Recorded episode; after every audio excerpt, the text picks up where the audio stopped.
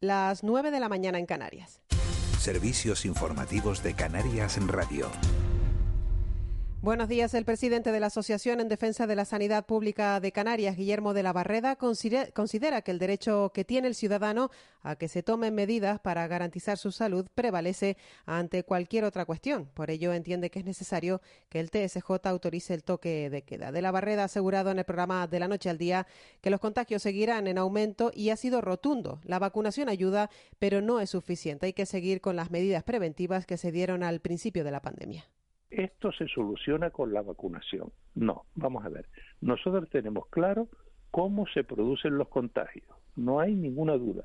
Y las medidas básicas que hay que tomar, no hay ninguna duda. Y la vacunación puede ayudar, pero la vacunación de la gente que se vacune ahora no va a estar inmunizada hasta por lo menos dentro de mes y medio, con lo cual tenemos que seguir con las medidas que se dieron desde el principio que empezó la, la pandemia. En el Hierro, el área de salud ha puesto en marcha desde este lunes un cribado voluntario disponible para todas aquellas personas que visiten la isla en los meses de julio, agosto y septiembre. Las pruebas serán gratuitas y la toma de muestras se realiza de lunes a viernes de 8 a 10 y media de la mañana y los sábados de 8 a 10 en el Hospital Insular Nuestra Señora de los Reyes. Tomás Morales es director del área de salud de El Hierro. No es una medida pensada para proteger a la población del hierro, que también, ese es un objetivo complementario y muy importante. También es una medida para contribuir a controlar la expansión del virus, sobre todo en Tenerife, que es donde tenemos conexiones de, eh, avión y de barco. Eh, un criterio más es, como sabemos que llegan al hierro, ofrecerles ese y detectar casos asintomáticos que están circulando por Tenerife, detectarlos nada más llegar al hierro y poder acotar la transmisión del virus en Tenerife. Esta mañana hemos hablado con Carlos Esteves, presidente de la Fundación Universitaria de Las Palmas, sobre el papel de los jóvenes en la sociedad actual y especialmente tras la pandemia. En el programa de la noche al día, Esteves ha explicado que su panorama es desolador, por eso hay que dotarles, entre otras herramientas, de recursos de empleabilidad. Culpar a los jóvenes de todo lo malo es un error, como también lo es, según él, pensar que una reconstrucción social sin contar con ellos es posible. Pecado, en mi opinión, de una visión adultocrática y hacemos responsables de los jóvenes pues de todos sus males y de sus actitudes. En fin, yo personalmente no creo en eso. Que la verdadera reconstrucción de un país necesita de los jóvenes. Si no, ¿cómo se va a sostener esa reconstrucción? Y un dato para terminar, la compraventa de viviendas se disparó en mayo un 107%, la mayor subida de toda la serie histórica con respecto al mismo mes del año anterior, que estuvo marcado por la parálisis del sector durante el primer estado de alarma y sumó un total de 47.000 operaciones en todo el país. Además, si se compara con abril, las transacciones de vivienda registraron un aumento mensual del 11% según los datos publicados este martes por el Instituto Nacional de Estadística. Lo dejamos aquí. La información vuelve a las 10 de la mañana a Canarias Radio. Sigan ahora en compañía desde la noche al día. Servicios informativos de Canarias en Radio. Más información en rtvc.es. Tienes talento, tienes ganas, tienes mucho que dar. En la Fundación CEPSA apoyamos la educación de los jóvenes. Por eso lanzamos un nuevo programa de becas para fomentar el acceso a todos los niveles de formación profesional. Si tienes entre 15 y 30 años, entra en fundación.cepsa.com e infórmate. Fundación CEPSA. La Fundación Caja Canarias presenta en su espacio cultural de La Laguna la exposición Imágenes inéditas de la Guerra Civil. Hasta el 24 de julio no te pierdas la oportunidad de adentrarte en la historia a través de la fotografía de la Agencia F. Más información en www.cajacanarias.com. En Cristalam tenemos la solución definitiva para el exceso de calor en edificaciones. Nuestras láminas de control solar 3M para cristal con una reducción térmica de más de un 80% y libres de mantenimiento son eficiencia energética en estado puro, sin obras, sin cambiar los vidrios, en exclusiva en Canarias, solo en Cristalam. Visítanos en cristalam.com. Vuelve a vivir con nosotros en Alajero, La Gomera. Descubre sus rincones y siente la diferencia en un entorno incomparable. Alajero, contamos contigo.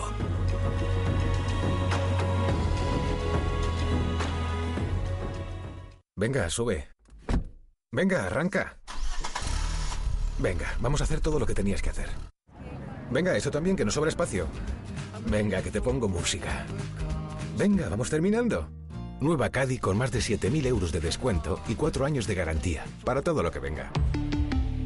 Volkswagen. La Fundación Caja Canarias presenta en su espacio cultural de La Laguna la exposición Imágenes inéditas de la Guerra Civil. Hasta el 24 de julio no te pierdas la oportunidad de adentrarte en la historia a través de la fotografía de la Agencia F. Más información en www.cajacanarias.com.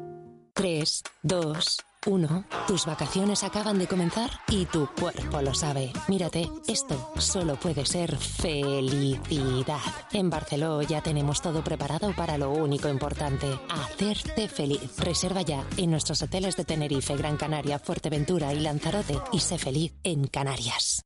De la noche al día, Canarias Radio.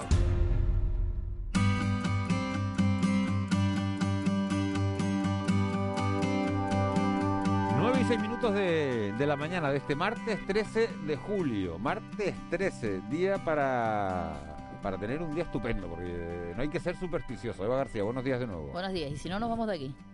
Y si no nos vamos de aquí, ya está, me estás introduciendo así rápidamente. Yo me voy el viernes, que lo sepa. A mí me queda, el pero viernes bueno. me voy, ¿tú te vas cuándo? El 31 de agosto, ¿no? Cuando el acabe ah, el mes, no, no, cuando no, el acabe de el julio, el de julio, Sí. cuando acabe el mes, ¿no? Bueno, eh, bueno, vamos a aprovechar ese titular que me acabas de dar.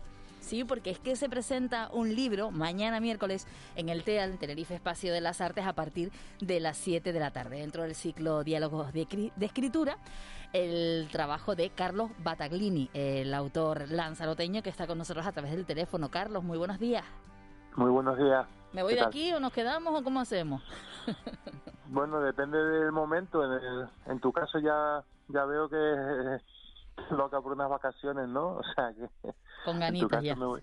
Sí, depende, ¿no? Me voy de aquí, es el, el primer libro, por eso de que a lo mejor aquí no nos está entendiendo dónde se van, dónde se van. Bueno, me voy de aquí, el primer libro de relatos de, de Carlos. Eh, ¿De qué se trata?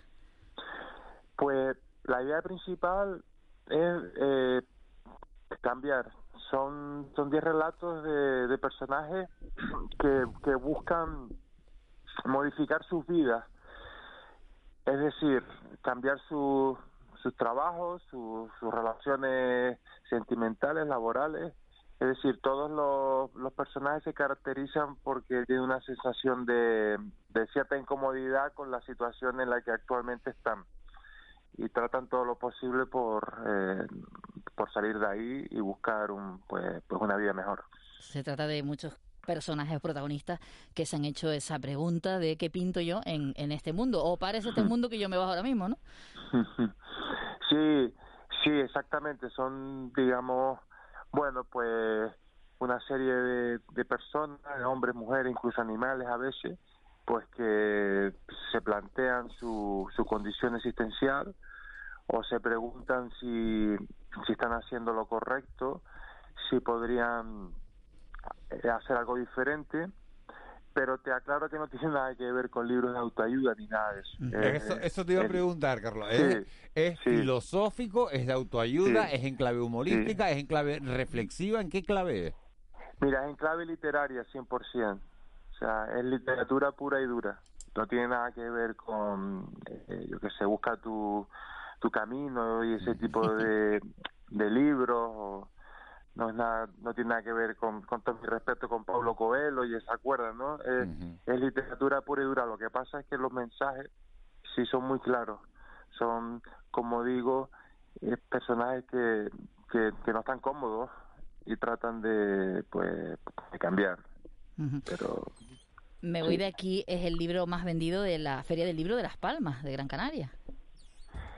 Sí, lo fue el año pasado, en noviembre lo, presentamos ahí y tuve la suerte de que, se vendió muy bien y, efectivamente fue el libro más vendido de, de canario y la verdad que fue el, el trampolín perfecto para iniciar toda la serie de, de presentaciones que he hecho hasta la fecha. Con Tenerife siempre en el punto de mira pero pero aplazándolo continuamente por bueno, por la situación que todos conocemos hasta que por fin hasta que por fin ha salido así que muy contento. Carlos relegó su carrera diplomática en el Servicio Exterior de la Unión Europea para, para escribir esta, esta obra y ese cambio. Sí, Sí, eh, un cambio muy muy radical, como, como podrás comprender. Hombre, mi pasión es la literatura y mi trabajo en servicio exterior me gustaba mucho, tenía, digamos, entre comillas, la vida resuelta, por lo menos económicamente, pero no tenía tiempo para, para desarrollar mi pasión. Entonces, después de muchos años de, de, de planteármelo, de, de, de dudas. Me voy de aquí. Dije, dije, dije, me voy de aquí. Efectivamente, yo, yo podría ser un personaje más de, del, del libro. Cuando, estabas contando la historia, Carlos, digo, al final eh, es una, una historia personal.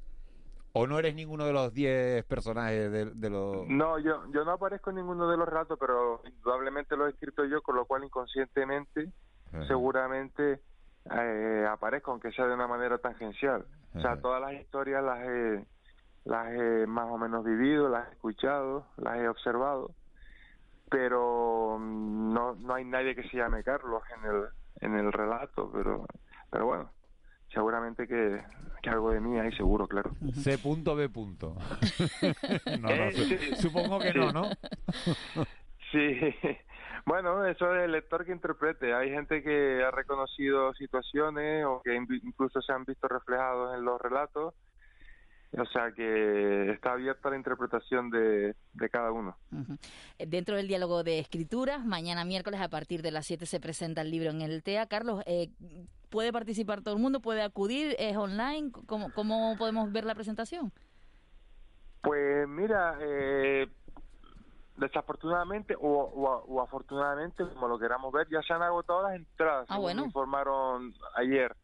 La verdad es que el recibimiento ha sido ha sido espectacular. Pero bueno, la gente que se ha quedado fuera puede encontrar el libro en diferentes librerías. Eso te iba a eh, preguntar, que está por todas las islas. Sí, está por todas las islas y aquí en Tenerife. Ah, bueno, esto, es por toda Canarias, ¿no? sí. sí. sí, te iba a decir las librerías de, Tenerife. Pero sí, está, están las librerías principales de la de las siete islas. Sí, sí, sí, está, está bastante asequible para conseguir. De, las ocho que no me quiero olvidar de la Graciosa. Y también en Amazon, ¿no? Pues mira, está también en la Graciosa, fíjate, en dos librerías. Y, eh, y está también en, en Amazon, efectivamente. Sí, sí, sí. Bueno, pues los que quieran... O sea que no hay, no hay excusa para no leerlo. No, y los que quieran descubrir a la hora que llega el verano, que es un buen momento para leer, que se supone que tenemos un poquito más de, tiempo libre, el, el, autor canario más vendido en la última feria del libro de Las Palmas, con ese trabajo, Me Voy de aquí, y que les recomendamos como lectura del, del verano. Carlos, muchísimas gracias y mucha suerte. Vale, muchísimas gracias a ustedes. Toda la suerte del mundo. Un abrazo. Vale, gracias, hasta luego. Chao, chao. Descubriendo obras para el, para el verano, Miguel Ángel. Para la verdad que me estás dando unos cuantos, unos cuantos libritos estos que te tienes que apuntar, yo me los voy apuntando en la, en la agenda del móvil, en las notas. Sí, el otro día teníamos Cherfe, el autor aquí, bueno, hoy tenemos a, Carlos Bataglini, dos autores canarios y con dos recomendaciones para, para estos días de verano. Y para ver si nos quedamos un poquito más tranquilitos que, por ejemplo, la juventud, no vamos a generalizar, pero muchos de ellos que parece que, quieren salir, que, que necesitan salir, y eso lo vamos a averiguar hoy, además con una experta. Por eso de la necesidad de tener que salir a la calle. Me suena la cara, le acabo de ver entrar al estudio y sentarse nuestra psicóloga de cabecera. Patricia Trujillo. buenos días. Muy buenos días. Gracias por estar con nosotros una vez más. Encantadísima, como siempre. Y en Instagram, paxi.box. Fox. Fox, eh, ¿verdad? Patsy. Box es caja. Patsy.fox. Patsy. ¿Y de dónde sale ese, ese, ese nombre? La pillo. Patsy de Patricia, de Patricia. Porque así me llamaba mi tío hace mucho tiempo. ¿Y el Fox? Fox, mi apellido. Trujillo Fox. Ah, Trujillo Fox. Ah, me había quedado yo en el Trujillo nada más. Y el Fox pensé que era como artístico. No, bueno, soy yo artístico. Bueno, ¿de qué, ¿de qué, vamos a hablar hoy? Pues de eso que yo quería relacionar, de, de que, bueno, a veces la, la, juventud sale y no lo entendemos y decimos, bueno, que están todo el día en la calle con una pandemia. Bueno, pues eso tiene una... debemos entenderlo, ¿no, Pero Patricia? porque estamos en, en verano. Claro. Ganas de salir, eh, la juventud, pues eso, tiene ganas por mucho que, tengamos una pandemia, por mucho que ellos también la estén sufriendo.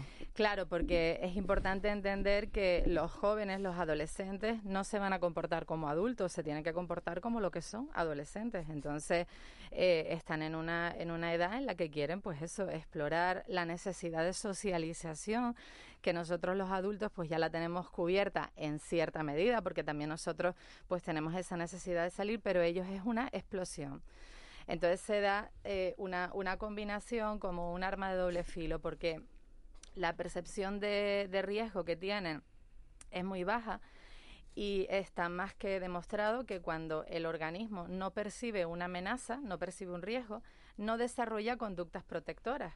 Entonces, ellos están en una situación, ellos y ellas, en, en donde no perciben realmente un riesgo real, por lo tanto, no desarrollan conductas protectoras como quizás desearíamos. Pero claro, no es culpa de ellos tampoco, es culpa del momento en el que están. Claro, porque a lo mejor nos comparamos y decimos, es que cuando yo era joven no hacía esto, pero es que ninguno hemos pasado esta situación. Exacto, pero hacíamos otras cosas arriesgadas. Yo no sé si ustedes se ponen a pensar cuando teníamos 16 años, que decíamos, mi madre, como mi madre me tranque haciendo esto, pues es lo mismo. Lo que pasa que evidentemente una pandemia no la hemos pasado, como, como comentas, no la hemos pasado ninguna. A, nadie nos han encerrado 10 días en nuestro cuarto y ahora hay, hay alguien que te nombra contacto, estrecho y tienes que estar en casa 10 días. ¿Cómo le dices a un adolescente de 17 años que se tiene que pasar 10 días en su cuarto? Eh, yo creo que, a ver, no hay que ser tan radicales, es decir, hay que buscar alternativas. No le puedes decir de entrada al adolescente, te tienes que quedar encerrado, sino si nos sentamos, mira, esta es la situación, vamos a buscar alternativas. Puedes hacer esto, puedes hacer lo otro, pero es verdad que cuando estamos en una situación que hemos tenido contacto con un, con un, eh, con un contacto de riesgo, sí que tenemos que, entre comillas, poner límites y obligar eh, a, ese menor o a ese adolescente a cumplir esa norma. Porque aquí se dan dos combinaciones. Se da primero el entender al adolescente, el entender al joven, ¿vale? Y luego los límites y los frenos que tienen que poner los padres, que son los primeros responsables de esos menores cuando son menores la responsabilidad de un menor no es del menor, es de los papás y las mamás. Entonces, ahí hay varias cosas. no podemos culpar a los adolescentes y lo que tenemos que hacer es, los responsables somos los papás, las mamás y luego eh, organismos, eh, empresas y demás que tienen que propiciar el que ese menor tenga donde desarrollar ese ocio saludable o que ese menor tenga esos límites para ir, digamos, enfocado y, no vaya a desbordarse.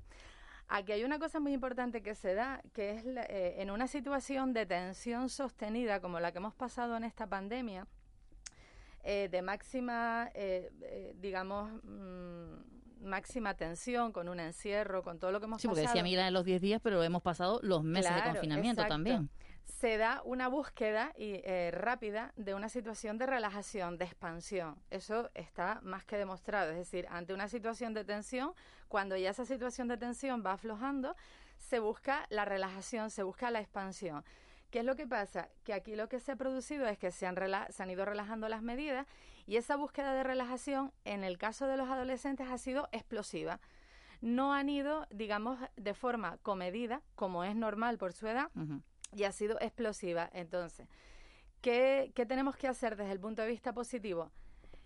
Eh, tenemos que preparar, hacer prevención de que eso va a suceder. Pero ¿cuál es el problema que hemos tenido aquí? Que ninguno hemos pasado una pandemia. Entonces, los acontecimientos se van sucediendo y vamos poniendo medidas según vamos viendo, porque esto es una situación nueva. Nadie ha investigado, si hay investigaciones de otras pandemias y demás, pero como esto a nivel mundial no había sucedido nunca. Patricia, decías que parte de la responsabilidad, quizás la mayor parte la tiene eh, los padres, la familia, los adultos, los, los que ejercen de tutores de esos menores. Pero hemos visto, por ejemplo, escenas como la ocurrida hace algunas semanas con los viajes de fin de curso, cuando los propios padres le daban la razón a los chicos que lo que estaban haciendo estaba bien. Claro, eso es, eh, eso es la idea de la sobreprotección, ¿no? La, la, explicación viene por la sobreprotección. Y hay unas teorías que hablan muy bien de los estilos educativos o de los estilos parentales que son, en este caso, aquellos estilos que defienden, sea cuando sea y sea como sea, el comportamiento de mi hijo. Es decir, no, mi hijo no ha hecho esto, no, mi hijo no, no, mi hijo es que, no, el pobre es que me da pena, no, es que hay que darle todo esto. Y no es así, hay que buscar un equilibrio entre lo que es disciplina, límites eh, y, y demás, y lo que es dejarle cierto margen y cierta libertad que ellos necesitan por su edad. El equilibrio es difícil, es muy difícil y, tampoco se puede culpar en su totalidad a los papás y a las mamás porque esa labor es muy complicada. Pero bueno, vamos a intentar primero ser conscientes de cuáles son las estrategias, cuáles son las formas para llevar esto de la mejor forma posible y entre todos eh, poner pues nuestro granito de arena. También hablabas de la percepción del riesgo, pero es verdad, y sobre todo un tiempo a esta parte, que hemos sabido, aquello que decías tú cuando eras pequeño no nos parecía extraño, cuando te decía que viene el coco, que viene, siempre el, el meternos ese miedo tampoco es positivo si metemos ese miedo a los chicos, vamos a conseguir lo contrario de lo que pretendemos ahora. No se, yo creo que no se trata de meter tanto miedo como de eh, enfocarlo hacia la realidad, es decir, y sobre todo hacerles responsable de que su conducta eh, puede que no le afecte a nivel personal, porque es verdad que ellos están en una situación de eh, menor afectación cuando, cuando contraen el COVID y demás, y ellos no perciben ese riesgo, pero sí hay que hacerles eh, conscientes, y hay muchas campañas trabajando sobre ese objetivo, de que su conducta repercute a nivel social en el bien social, ¿vale? Entonces... Bueno, se ponía el ejemplo de un chico de 17 años que lo vimos en todos los telediarios, eh, que salía contando, oye, el COVID sí nos afecta a, a, nosotros, no solo en lo que podamos contagiar. Entonces, ese ejemplo en carne propia de escenificar y visualizar, bueno, pues puede hacer eh, ver a alguien de, de su edad que... Y, sí que tiene, eh, hablabas de este chico, yo recordaba hace también unas semanas en la televisión canaria salía un reportaje de una chica de la que tenía una tos permanente, que, era una, la verdad, pobrecita, era hasta desagradable porque es que cada segundo tosía. Y dice, ¿eso se le puede poner a los chicos para que vean la Efectivamente, y además ahí estamos jugando con el factor de el poder de los iguales. Es mucho más efectivo que el mensaje se transmita de igual a igual que que lo transmita un adulto, aunque nos parezca que el adulto tiene más herramientas o más... No, no, entre los adolescentes el mensaje llega muchísimo mejor. Además, yo he tenido la experiencia en, mi puesto de trabajo, trabajando con los niños y las niñas, que cuando el mensaje de, oye, pues no hagas esto y demás, lo hace, en este caso, con un programa que tenemos que es el alumnado ayudante, sus propios compañeros, guiados por mí en este caso, eh, cuando el mensaje se lo transmite su, su, compañero, ellos atienden a ese mensaje, es decir, no solo oyen, sino escuchan. Claro y puede que haya un cambio en la conducta. Pero nos pasaría a cualquiera de nosotros, ¿no? Porque si a, mí me da un consejo un, un niño, un joven, un adolescente de 17 años, le voy a dar menos credibilidad que si se lo da a cualquiera de ustedes, porque generacionalmente e incluso les voy a dar más credibilidad a ustedes que seguramente que si, que si me lo da alguien de 70 años, no porque no tenga ese conocimiento, sino porque al final piensas, bueno, es, de, otra, generación, ¿no? Ahí está. Y luego hay una cosa muy importante que es el ejemplo que damos los adultos con nuestros comportamientos, porque ellos cuando salen al botellón, salen a beber, salen a, lo que quieren es imitar al adulto. Y en España, bueno, en España y en otros países también, pero tenemos un grave problema con el tema del alcoholismo. Es que el consumo de alcohol es, brutal. Lo, acabas de decir y es verdad que uno sale a divertirse bebiendo, ¿no? Estamos hablando, hablamos de los botellones con absoluta Normalidad. naturalidad, ¿no? Es decir, lo lógico es que alguien de 17, 18 años haga un botellón. Exacto. Entonces tenemos un problema muy grave en esos niveles hasta el punto de que las autoridades han tenido que prohibir la venta de alcohol mm. porque es un condicionante para muchísimas cosas, no solo para la transmisión del COVID, para todo. Peleas que estamos viendo, agresividad a tope. Entonces estamos viendo unos despliegues entre la ojo vuelvo a repetir no son todos los jóvenes hay muchísimos y también hay hay muchos jóvenes responsables también ¿eh? claro ahí es un punto que eh, no se valora desde el punto de vista positivo no se valoran las conductas positivas no vemos en ningún telediario en ninguna informativo en, en nada lo bien que han hecho algunas cosas algunos jóvenes Ahora que lo, que lo decía justo en ese caso, el que yo me refería antes de los viajes de fin de curso, salían unas chicas desde el hotel en sus cuentas también de red diciendo, oye, que nosotros estamos aquí, que estamos cumpliendo, que no nos identificamos con el resto de, chicos que están haciendo lo de las redes, de lo que vimos en los hoteles de Mallorca, también había cuatro niñas. No, por eso, por eso. pero que cuatro niños que también era pero dentro de eso habían algunas... Pero yo, fíjate, es, es, que es normal, porque es que ellos van a eso, son adolescentes. El problema de, de todo eso lo han tenido, pues, los, los padres y madres que han permitido eso, lo, incluso los organismos oficiales que han permitido, por ejemplo, conciertos sin mm, ningún tipo de medida. Fíjate, eh, Patricia, lo que dice aquí un oyente que dice, al quitarle el estado de alarma y las restricciones, nadie pensó que la juventud se iba a relajar. Claro, lo que pasa que es verdad eh, que aquí en, en, el tema de la pandemia vamos, como dije al principio, vamos dando eh, pasos y luego reestructurando. Paso lo reestructuramos porque como nunca hemos pasado por esta situación, cada situación es nueva, nos vienen una serie de, factores ahí que nos destrozan todo y tenemos que volver a reestructurar. Es un aprendizaje también a nivel social brutal. Como siempre nos gusta sacar ese lado positivo, ¿qué podemos hacer? Eh, ¿Está todo perdido ya? ¿Vamos a, no sé, prohibirles de alguna manera o lo podemos hacer que, que todo el mundo pueda disfrutar, pero a la misma vez tener cuidado con esos riesgos? Vamos a vacunarlos rapidito. Eso primero. que mira, con eso de la vacuna también muchos han dado el ejemplo de decir, oye, yo me quiero vacunar, Claro, yo quiero claro. estar, yo quiero comportarme bien, como tiene que ser. Busca- eh, la idea o la parte positiva es buscar el equilibrio. Aparte de que se aceleren todos los procesos de vacunación, porque esto es como un tsunami, no lo podemos parar. No podemos parar a la masa de adolescentes. Ellos van a seguir saliendo, ellos van a seguir haciendo lo que tienen que hacer como adolescentes. Pero sí que lo que podemos hacer es buscar ese equilibrio entre los límites y tu diversión, tu ocio. Y que ese ocio sea un ocio, digamos, respetuoso, sano. Eh, hay- hay un montón de, de comunidades autónomas que han desarrollado en sus ayuntamientos y en sus, en sus programas de ocio alternativas de ocio saludable para los jóvenes, con eh, quedadas por las noches, visitas culturales, fiestas controladas, recintos cerrados. Entonces, eso es una buena idea porque aquí vamos a estar conviviendo con este problema durante mucho más tiempo. Pasará el verano y seguiremos con este problema porque para vacunar a toda esta población va a ser muy complicado. Entonces, a nivel estatal, a nivel de comunidad autónoma, desarrollar pues ese tipo de ocio y luego, fundamental, en las casas, en las familias, educación, una educación con un estilo que combine entre lo que es límite y lo que es permisividad, porque también ellos necesitan esa expansión. Voy a tocar un tema delicado, ¿no? Porque eh, estaba diciendo aquí uno de los oyentes, dice, lo inadmisible es que se le venda alcohol a menores, ¿no? Y el otro día hablaba yo con un padre de adolescentes y me decía, mira Miguel, yo a mis hijas le doy la botella de, ron, se las compro yo y se las doy en casa. Y yo le decía, hombre, me parece como un poco excesivo, ¿no? Y me decía, para que lo estén comprando por ahí, que no sé lo que les van a dar, Sí, es muy e- este este tema puede traer muchísimo debate. Lo que nosotros estamos haciendo es darles eh, un tóxico a, a unos adolescentes que están en pleno crecimiento, en pleno desarrollo y eh, vale.